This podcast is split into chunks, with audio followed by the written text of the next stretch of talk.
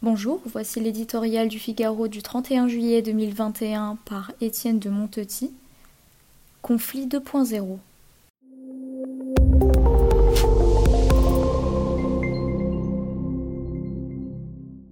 Cette guerre-là n'a rien de dramaturgie qui accompagne depuis mille ans tout déploiement militaire. Soldats en armes, matériel lourd et discours martial afférent.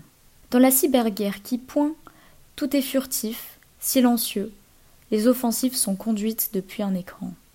Il est probable qu'on ne distinguerait pas le général en chef d'un sympathique amateur de jeux vidéo.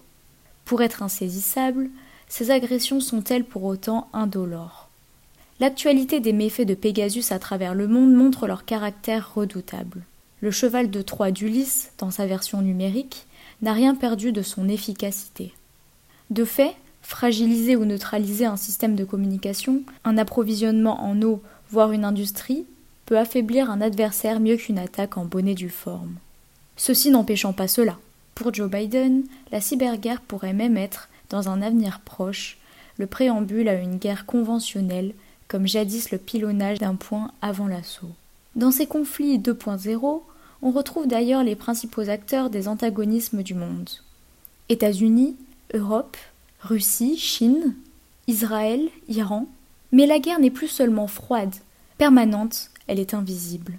Ce nouveau théâtre d'opération nous déstabilise.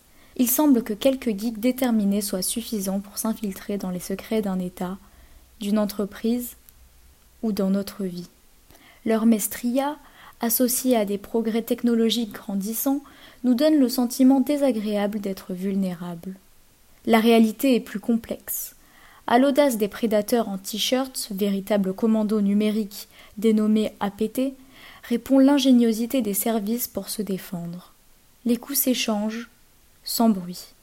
Ce sont plutôt les mentalités qu'il faut éveiller.